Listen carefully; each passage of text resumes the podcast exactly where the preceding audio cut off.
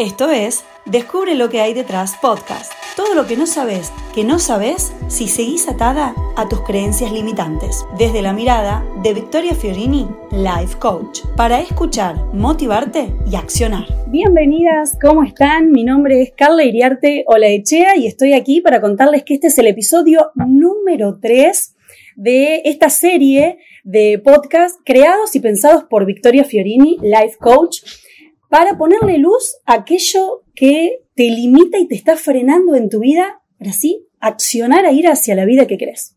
Vicky. ¿cómo estás? Hola Carly, feliz de que estemos acá charlando, tomando unos mates. Eh, hoy vamos a hablar de un tema que yo lo llamo el secreto mejor guardado. Ay, me encantó. ¿Te gusta? ¿Con qué creencia limitante venimos hoy? A ver. Bueno, eh, vamos a hablar del secreto mejor guardado, que es cuando nosotros aprendemos a reconocernos a nosotros mismos. Y eso tiene un impacto directo en la confianza, en la autoconfianza, en comenzar a confiar en nosotros. Es decir, que a sesión, cuando viene a sesión, una persona quizás no venga y me diga, Victoria, quiero trabajar el autorreconocimiento. Es algo que lo vamos trabajando en sesión a raíz de otros temas y la persona lo descubre. Descubre que cuando se comienza a autorreconocer, empieza a haber cambios en su vida y se puede activar. Bien, primero, ¿cómo te das cuenta vos desde el coaching que una persona está viniendo con cierta limitación para reconocerse a sí misma? Hay varias formas de que una persona se pueda dar cuenta también ella misma que está eh, que le falta autorreconocimiento y son como síntomas que nosotros vemos. Y te lo voy a contar con una metáfora. A ver. Supongamos que hoy tenés delante tuyo el libro de tu vida. Mm. Está el libro ahí, adelante, y comenzás a hojear ese libro. Sí. Hay personas que en primera instancia comienzan a ver todas las partes de ese libro en las cuales están los errores, los fracasos, los miedos, lo que les fue mal. Y hay otras personas que van a poder ver los logros, lo que hicieron bien, y, lo pueden ver en la historia. Entonces, un primer análisis sería, si vos comenzás a ver tu historia como un libro, a hojearla, ¿qué es lo primero que ves? Te machacás, te, te, te tratás mal, decís, no, esto me salió mal, ves lo, que vos etiquetás como fracasos, como dificultades, o podés ver en dónde te fue bien y decir, ah, esto la verdad que lo hice bien, acá lo puse todo, me propuse esta meta y a lo mejor no me salió como quería, pero lo pude hacer, pude aprender a través de esta meta que me puse. Y esa es una forma, con esa metáfora, podemos ver cómo nos plantamos ante nuestra propia historia y cómo nos estamos contando la historia de nuestra vida. Bien, eso es el, digamos, vos te das cuenta y a su vez podemos invitar a que cada una de las que nos está escuchando, ¿sí? Escuche su voz interna, sería ese cuentito de cuando habla con otros de su vida y al mismo tiempo cuando, ¿no? Esa vocecita que nos va hablando adentro, si tenemos una mirada compasiva de nosotros mismas o estamos en esto, ¿no? En juzgarnos permanentemente. Yo lo llamo el viejo paradigma. Bien. El paradigma de la exigencia, de hacerte chiquitita ante los otros, de no poder decir sí a un elogio. Cuando alguien viene y te dice, qué bueno esto que hiciste, te está saliendo bien, la verdad que lo hiciste muy bien, qué buen proyecto, qué linda que estás. Ahí, en uno de tus talleres, yo recuerdo que, que hice mención a esto, ¿no? De que a mí antes me costaba mucho más cuando alguien me decía algo lindo, ay, qué lindo que tenés el pelo hoy. Y yo, no, bueno, sí, lo que pasa es que me compré una... Eso es como que estoy frenando un poco, ¿no? Ese halago, esa palabra linda del Totalmente. Pero vos me hiciste pensar en esto de las ideas expansivas, ¿no? Un poquito más allá y decir, che, Carla, ¿y si en vez de estar esperando que el otro te diga algo, te lo decís vos, vos misma reconoces? Bueno, va por ahí. Va por ahí. Por eso yo digo que se aprende. ¿No? Nosotros podemos aprender a autorreconocernos y, a, y, esto viene de un proceso de, conocerte y de entender, cada una de nosotras tenemos el derecho de crear nuestra propia vida, de ser protagonistas, de escribir la historia de nuestra vida y hacerlo en función de lo que elegimos hacer, no en función de los elogios de otros, de los mandatos, de la historia que nos venimos contando. Muchas veces nosotros nos conocemos por lo que nuestros padres decían de nosotros, por lo que nuestro esposo dice de nosotros, por las historias que nos cuentan nuestros amigos de nosotros. Y eso también es vivir en el viejo paradigma, atada a mandatos de que nos dijeron quizás en algún momento qué teníamos que estudiar, qué teníamos que hacer, mandatos muchas veces que se transmiten de generación en generación. ¿Cómo hacemos para entrar al nuevo paradigma y qué hay ahí, no? ¿Qué hay detrás de ese nuevo paradigma o dentro de él? Desde mi punto de vista, para entrar en el nuevo paradigma es, primero, escucharte a vos misma, ir hacia adentro, comenzar a descubrirte. El ser que somos se descubre. Para poder salirme de todas esas creencias arraigadas, de todo eso que se me fue pegando de los otros, es imprescindible ir a un proceso de autoconocimiento, de comenzar a escucharme a mí misma y a ver qué es lo que me gusta, cuáles son mis dones, cuáles son mis talentos, para qué soy buena. Y a veces no lo podemos hacer solos. Necesitamos un acompañamiento, una persona que nos acompañe a conocernos, a descubrirnos como persona, con empatía, desde la escucha, desde esto de, hacernos preguntas poderosas. Ese sería un primer paso. Bien. Eh, luego, comenzar a accionar en pos de conocer, de, reconocernos los logros. Hay una forma que a mí me encanta y que la uso mucho en los talleres, que es proponer que las personas escriban sus logros. Bien. A, ciertas personas les resulta muy difícil poner en papel las cosas que lograron en su vida. Escribirlo. Escribirlo. Ya pasar la escritura es súper poderoso porque se empiezan a activar otras conexiones en nuestro cerebro y como que ponerlo por escrito ya nos ayuda a, primero, a ir hacia atrás en la historia y, a veces quedamos asombrados, ¿no? Yo cuando hice este primer ejercicio de escribir mis logros, dije, wow, esto también es parte de mi historia. No solamente las veces que me equivoqué, que fracasé, y también me ayuda a traer compasión a mi vida y a ver la historia completa. Claro. ¿no? Porque si nosotros hasta ahora nos venimos contando solamente lo que hacemos mal, las veces que me equivoqué, me voy de lleno a este paradigma de la crítica constante, de exigirme, de compararme con otros. Entonces, reconociendo mis logros, ya salgo de ese lugar.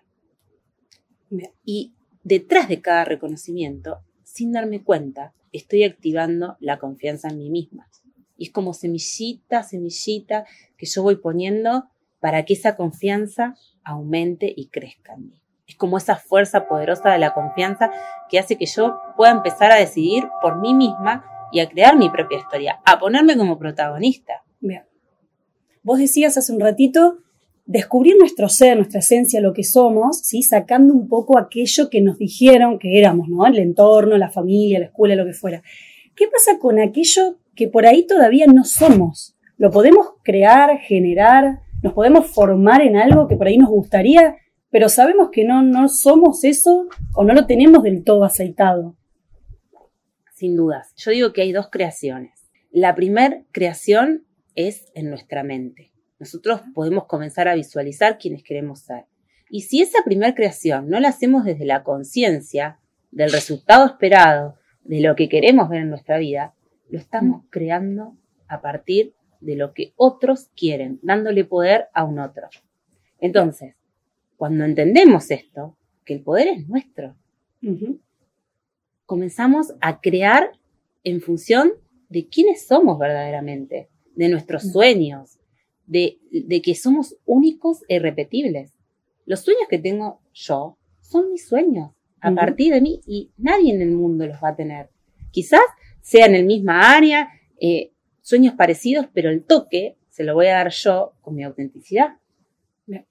¿Qué pasa con la mirada del otro, no? Porque Los seres humanos en muchas circunstancias esperamos también el reconocimiento o el aplauso o que alguien nos compre lo que vendemos, ya sea un producto, un servicio.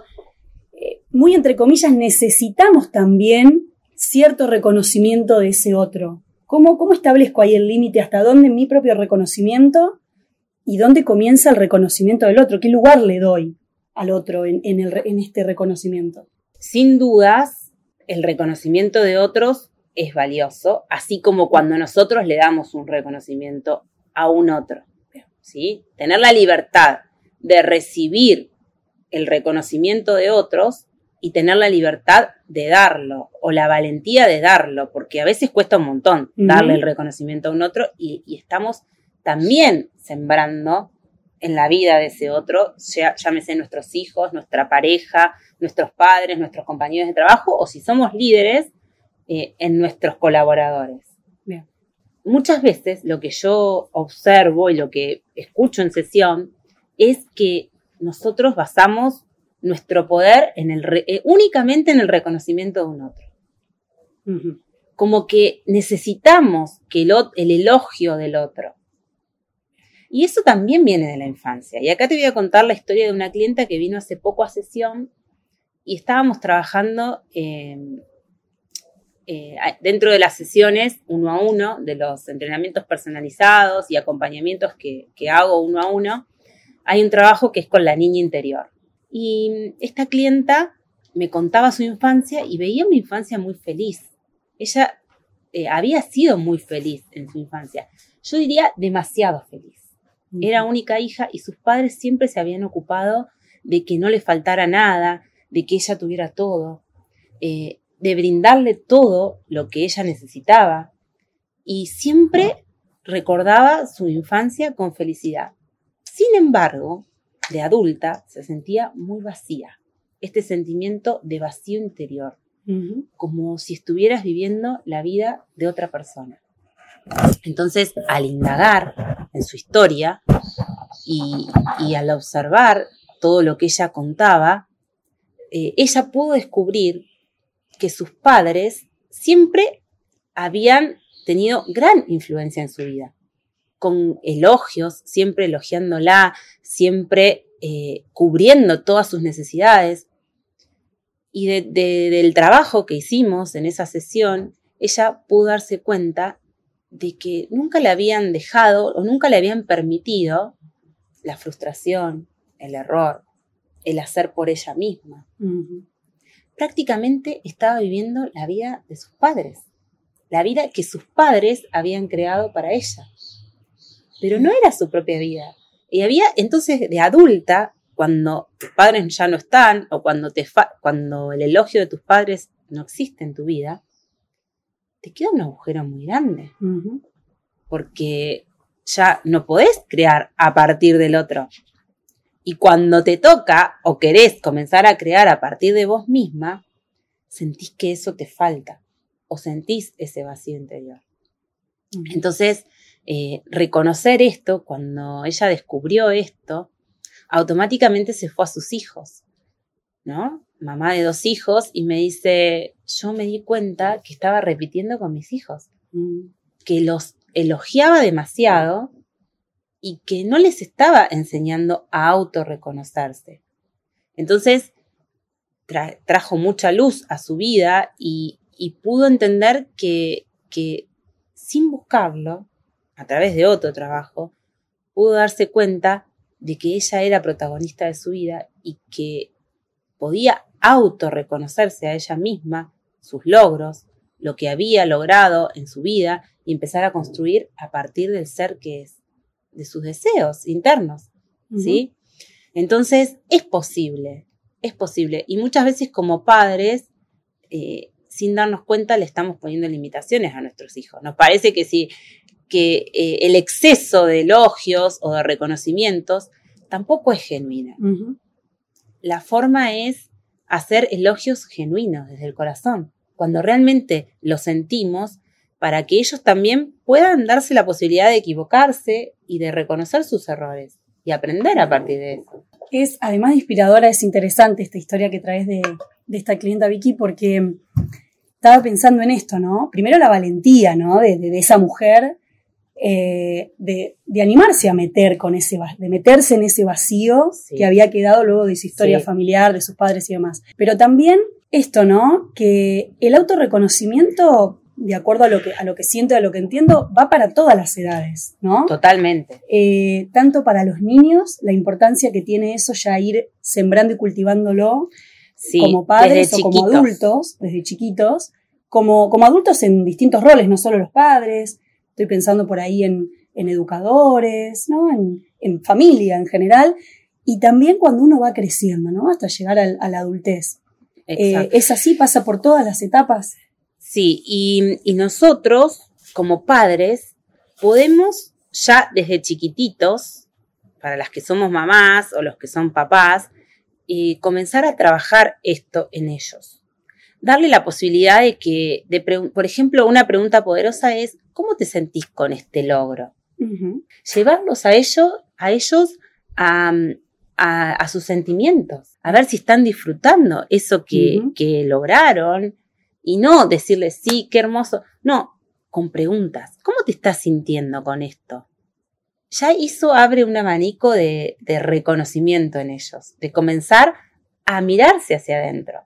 ¿Qué están sintiendo en cada uno de los de las actividades que están haciendo? Por ejemplo, eh, si, si tu hijo le encanta pintar, como el mío, que le encanta y que hace unos dibujos fabulosos, yo siempre cuando me viene con las obras le pregunto, Salvi, ¿cómo fue que creaste esto? ¿A partir de qué lo creaste? ¿Y cómo te sentís al verlo realizado?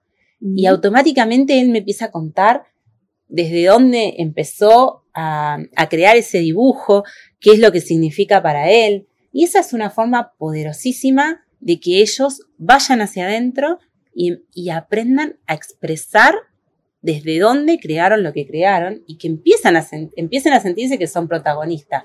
Con un simple dibujo, ellos ya están siendo creadores y protagonistas de su propia vida. Y si yo le pregunto a la niña Victoria Fiorini, a la niña que, que fuiste o que hay en vos, ¿cómo se siente hoy con esta serie de podcasts, por ejemplo, que ya es una realidad y que ya están en Spotify, mm. que pueden comenzar a seguir y no perderse ninguno de los, de los episodios? Y yo estoy eh, enamoradísima de este proceso porque en mi vida es la primera vez que me decido a crear por mí misma el contenido, todo lo que ustedes van a escuchar acá. Y después de muchos años de trabajar para otros y de crear a partir de la mirada de otros, hoy puedo decir que estoy disfrutando este proceso, que disfruto de crear un podcast, una newsletter, un post para Instagram y es tal gratificación y, y, y personalmente cada día me siento más confiada, pero hay que pasar a la acción, Carly. No solo declararlo con tus palabras y crearlo en tu mente, sino comenzar a accionar y salirnos de ese lugar de, querer hacer todo perfecto, eh, disponernos a aprender en el camino. Nos vamos a equivocar, va a haber errores, va a haber cosas que, que, que, pero mirarlo con amor, con compasión, en esto de decir, estoy creando y estoy creando por mí misma lo que quiero ver en mi realidad. Vicky, bueno, hoy abrimos la puerta al reconocimiento y el autorreconocimiento para ver qué hay más allá detrás de eso. Descubrimos que es importantísima la compasión, ¿no? la propia mirada de lo que hacemos, de lo que pensamos, de lo que no hicimos hasta ahora, el trabajo en uno, desde uno hacia afuera, valorar también el reconocimiento de los demás, eso también es importante, y también pasar a la acción, ¿no? Esto que, que decía, es un sí. proceso, es un aprendizaje, estar también dispuestas, ¿no? A, a, aprender, a que a veces no todo es perfecto, no. ¿sí? Es un aprendizaje constante. La importancia que tiene también para los que tenemos niños cerca en nuestra casa o en nuestro entorno, eh, hacer un trabajo con ellos también de, de valoración y de preguntas expansivas para ver cómo se sienten con lo que hacen y con lo que son ¿Sí? Aprender a reírnos de nuestros claro, errores. También. Cuando vos te puedes reír de tu historia, podés tomarla, eh, mirarla con amor, podés eh, disfrutar el proceso, cada etapa.